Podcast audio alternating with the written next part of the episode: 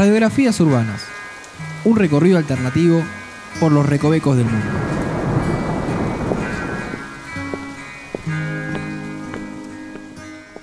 Bienvenidos a un nuevo episodio de Radiografías Urbanas. Mi nombre es Noelia y estoy aquí acompañada por Andrés. Hola a todos, sean nuevamente bienvenidos a este podcast en el cual estamos recorriendo de a poquito la ciudad de Buenos Aires y otros lugares.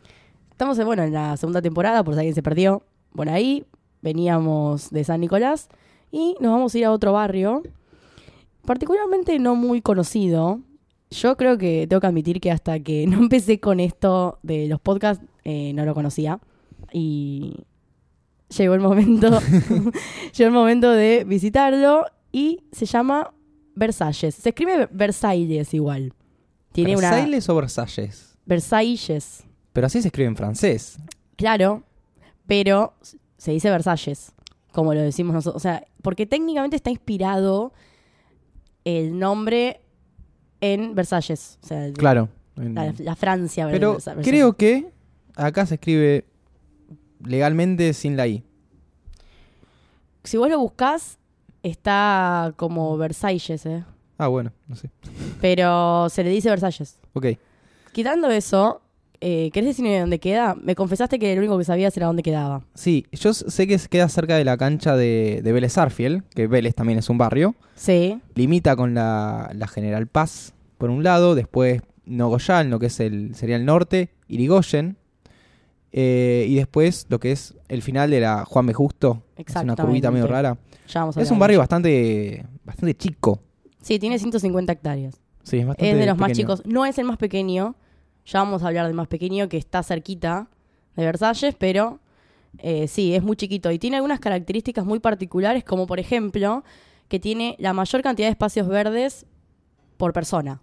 Que es totalmente lo contrario a lo que pasa en Villa Santa Rita. Claro, que muy nos bien. enteramos que hace muy poco se inauguró la primer plaza. Muy bien, Andrés, eh, haciendo su tarea sobre radiografías urbanas. Es cierto. Después, otro dato también interesante es que, según mediciones del gobierno de la ciudad, es el barrio más silencioso. También, y más, más tranquilo para vivir. Ajá.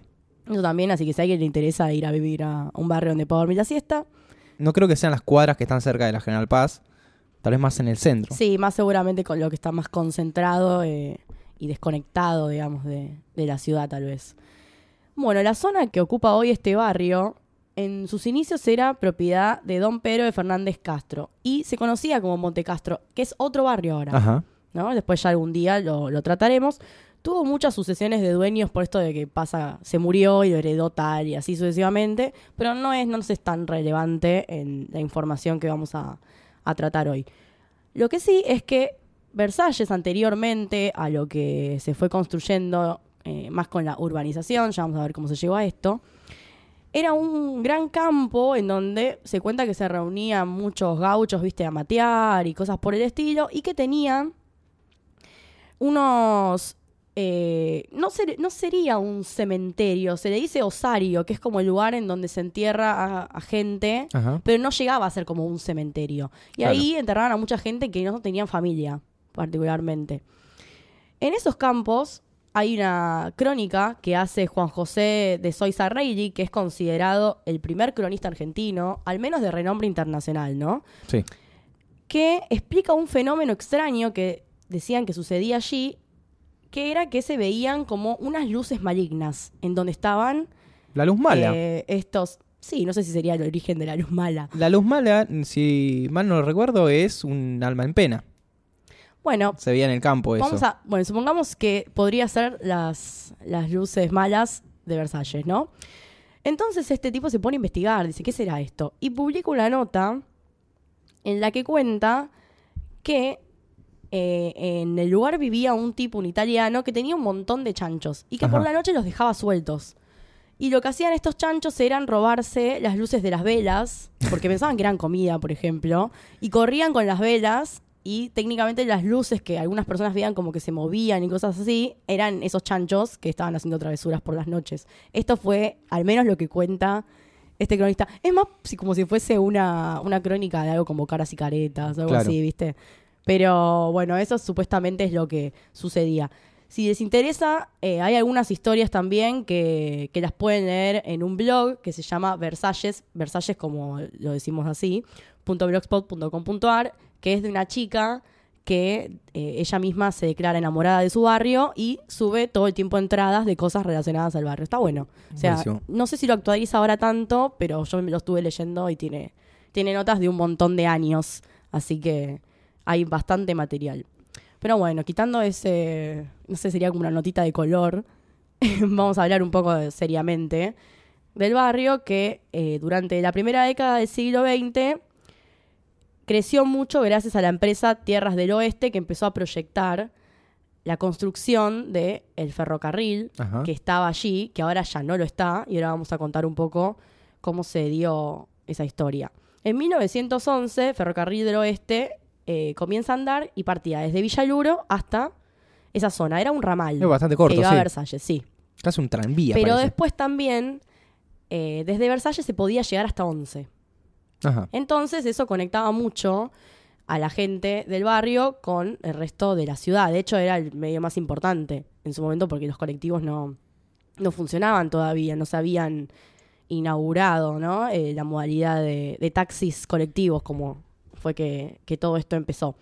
En un principio se cuenta que era muy difícil que la gente se quisiese mudar allí porque estaba como tan lejos Claro. que eh, hay un documental que realizaron los vecinos sobre el tren, que ahora ya vamos a ir desarrollando, pero en donde ahí, un, por ejemplo, uno de los vecinos cuenta que te regalaban los ladrillos para que vos construyas ahí. Era como, bueno, sí, sí, llévese los ladrillos, haga su casa, ¿no? Como una cosa así. Al final después se terminaron loteando terrenos, más que nada para los que eran eh, trabajadores del ferrocarril y también los dueños. Por eso hay como toda una zona eh, que es así como de casonas muy viejas, más estilo inglés, en donde vivían los propietarios, que si uno pasa ahora todavía están bien cuidadas porque están como consideradas patrimonio eh, como cultural de, de la ciudad. De hecho, Versalles, no puede- por ejemplo, las construcciones no pueden ser de más de tres pisos, así como tienen Claro. otros barrios por eh, esto de que están declarados zonas residenciales, Ajá. más que nada.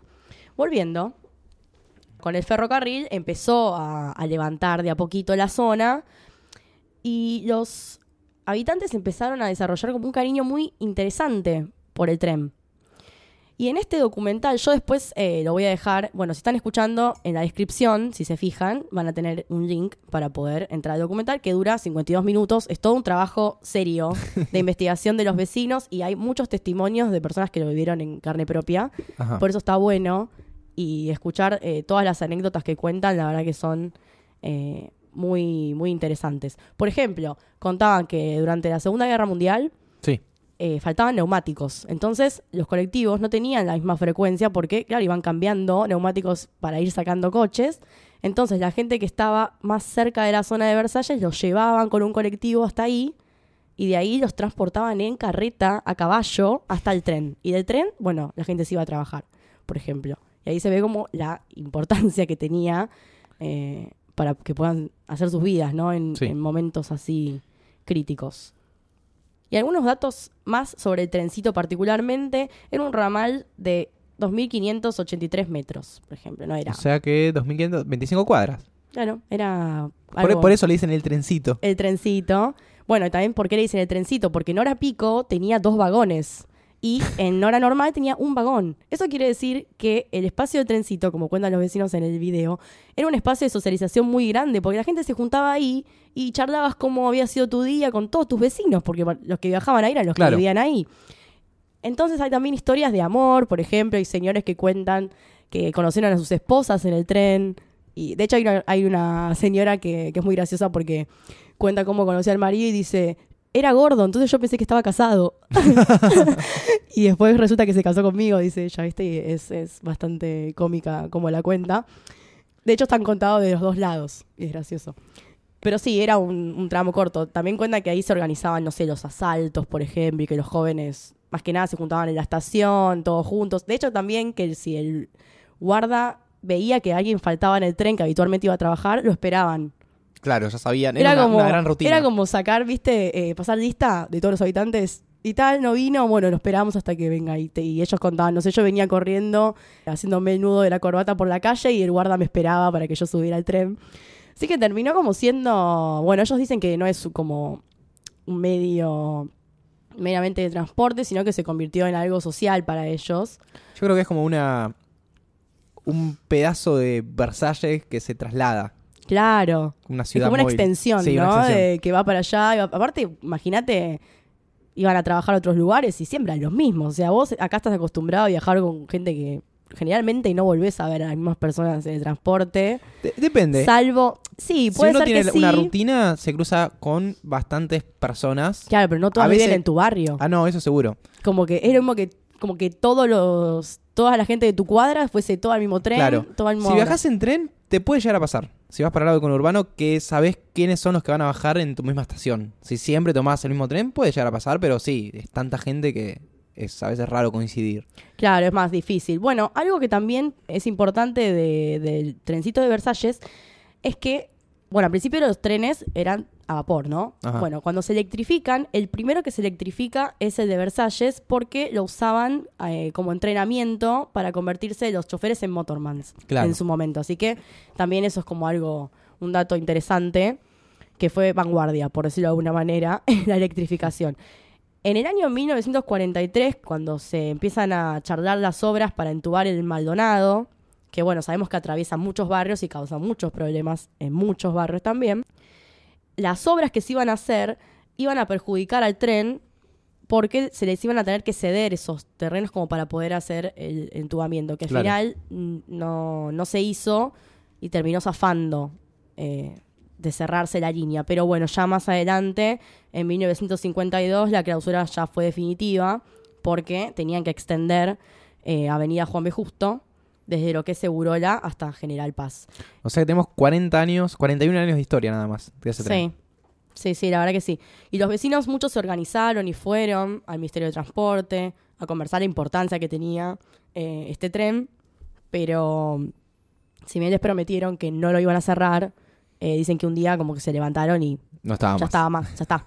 Y de hecho muchos cuentan que se acuerdan del último viaje, que fue como cualquier otro viaje, y nada, tenían como una idea de que esto ya iba a pasar, entonces cada vez que lo tomaban era como una cosa más Claro, de puede ser la última tristeza, ¿no? Claro, podía ser la última vez. Y bueno, de hecho se terminó cerrando. Y hay varias versiones de por qué se, se cierra. Bueno, uno es esto de que efectivamente debe ser la verdadera, que es la de la extensión de Juan B. Justo. Pero hay otras versiones que cuentan que, por ejemplo, como eh, en ese momento estaba el gobierno peronista. Ajá. Entonces dicen que como no era un barrio peronista y siempre perdían, le sacaron el tren. ¿No? Como diciendo, usted acá nunca, nunca podía ganar Perón en el barrio, chao el tren. Eso es una versión. Qué específico un barrio de la ciudad. Claro. Para un presidente, no sé, es raro. Que aparte es chiquito. o No sea, es que es una provincia. Pero bueno, corrió, corrió la bola de, de esa historia. Y después, otra es que el impulso del cierre lo habían llevado adelante los comerciantes de Versalles, porque la gente, como podía viajar a otros barrios, dejaba de comprar ahí. Claro. Que es una ridiculez, porque no es que, porque, no sé, puedo caminar un par de cuadras y voy a Liniers y compro. O sea, pero bueno, esa es otra versión que no necesariamente puede ser cierta, pero la realidad es que nadie sabe específicamente porque no se les dio una razón. Si bien siempre se dice como se escucha que el tren genera pérdidas, etcétera, etcétera, en este caso era algo importante porque conectaba al barrio con la ciudad, si bien ya estaban los colectivos ya en esa época Claro. que, que iban hasta allí. Y en 1964 terminan demoliendo la estación. Algo Ah, ni que- siquiera quedó. No. Si vos vas, no hay nada. O sea, lo único que hay son unos cuatro árboles que siguen estando ahí, que de hecho ahí muestran, por ejemplo, una foto de los árboles ahora y después te muestran la foto vieja. Y es todo lo que quedó. Hasta sacaron las vías, todo, no hay nada. O sea, es como si nunca hubiese existido. De hecho, hay gente que no sabe que existió. Y hay una churrería que se llama Estación Versalles, que si uno va a visitarla, tiene todas fotos de, de la estación. Que eso está bueno porque, bueno, es lo único que podríamos ir a ver. Sería un buen sponsor para este episodio. Sí, la unos, verdad, unos Nos churros. podría mandar un- unos churros bañados en chocolate, ya que le estamos mencionando. Eh, porque sí, quedaba ahí cerca, por eso también eh, tiene un montón de, de recuerdos. Se terminó demoliendo porque, como había quedado abandonada después del cierre, los comerciantes más que nada se quejaban porque había muchas ratas, Claro. y el abandono producía muchas consecuencias negativas. Pero bueno, lo que dicen los vecinos en el documental es que eh, no es necesario tampoco demolerlo, lo podrían haber preservado Claro, sí, esa era la otra. algo, claro. Porque, por ejemplo, empiezan a comparar y hay un momento que uno de los señores dice que era como si fuese la torre de Pisa, la, estación para ellos. Sí, sí, sí, pero es porque tienen un gran afecto, digamos, y un gran cariño a lo que fue el tren y todo lo que les permitió. De hecho, hay un señor, por ejemplo, que cuenta que había discutido un día con un italiano que le decía, bueno, pero ¿para qué querés vos del tren, eh, del tren? ¿Para qué querés la estación que está toda arruinada? Y el tipo le decía, ¿y ustedes no tienen más ruinas allá en Italia? ¿Qué sé yo? ¿Ustedes preservan las ruinas y acá cómo no? Bueno, es verdad que eh, muchas veces eh, acá se priorizan otro tipo de negocios y se Pero me terminan está diciendo que demoliendo en el cosas. lugar quedaron árboles nada más. Claro. No es que, bueno, pusieron un shopping. No, no, pero no hay nada, o sea, no hay como ningún Por eso, recuerdo podrían haber hecho algo, Es- sí. Aparte fue como, un- aunque sea para la zona, fue algo importante. Ajá. Pero bueno, no, no se logró preservar. El trencito, bueno, hizo 88 viajes diarios en ambas direcciones en el tiempo que, que estuvo y siempre corrió repleto y llenito de gente. Pero bueno, no quedó nada de él. Y algo interesante, ya más para cerrar de Versalles, es que fue escenario de varias películas, Ah, sí. como Esperando la carroza, ¿Se filmó en el que barrio? se firmó en el barrio en el 85. De hecho, la casa en la que vivía China Zorrilla, uno pasa por ahí, tiene como una placa que dice que ahí se filmó y queda en Echinabucía 1232. No vayan a tocar timbre ni nada, chicos, o sea, vive gente. Claro, no vayan a Pero que no vayan a molestar. Pero sí, eh, si uno quiere ir y pasar por ahí, eh, puede. Y de hecho, en la Plaza Banff se graba la, la escena final de Mamá Cora, por ejemplo. Con Se- todos los abuelos, sí. Sí. También se grabó parte del Hijo de la Novia y algunas otras producciones de Polka, porque bueno, como los barrios tranquilos siempre terminan generando que las, las productoras se acerquen. Sí, creo que hay películas también, no sé, en Villa Purredón, en Devoto. Sí, sí, sí, sí, siempre los lugares así más alejados de la ciudad. Sí, casas bajas. Claro, permiten que, que puedan grabar bien aparte. Pero bueno, cuando fue la grabación de Esperando la carroza, hay una nota, creo que es de La Nación, que la pueden buscar, que dice que fue toda una revolución para el barrio, que vaya sí. gente tan conocida y tan famosa y todo, y además por lo que fue la película y lo que es también hoy en día, eh, lo importante, entonces están como todos muy orgullosos de que se haya hecho ahí. Así que bueno, les recomendamos que vean el documental eh, El trencito de Versalles, que es de Juan Carlos Domínguez, que está armado por una eh, historiadora llamada Sí. Susana Boragno, que es la que, la que le importa tanto el barrio. Y, Sí, es la que, ella es la que va como dirigiendo la historia y después van sumando testimonios de todo lo que se va contando de- de los vecinos. y nada más. Sí, nos vamos a ver en un próximo barrio, un poquito más lejos de acá, ya lo tenemos. No nos podemos tomar trencito. No nos podemos tomar trencito, lamentablemente. Es una cagada, porque podrían haber dejado por lo menos el vagón como recuerdo. Sí, hay, hay O sea, barrios, hay que, barrios que tienen vagones. O lugares que dejan vagones así Claro, históricos. déjalo ahí, o sea, ¿qué te molesta? Pero bueno, en fin. Pero bueno. Y bueno, nos están escuchando en marsataca.com.ar barra radiografías urbanas y nos reencontramos la próxima. Adiós. Chau, chau.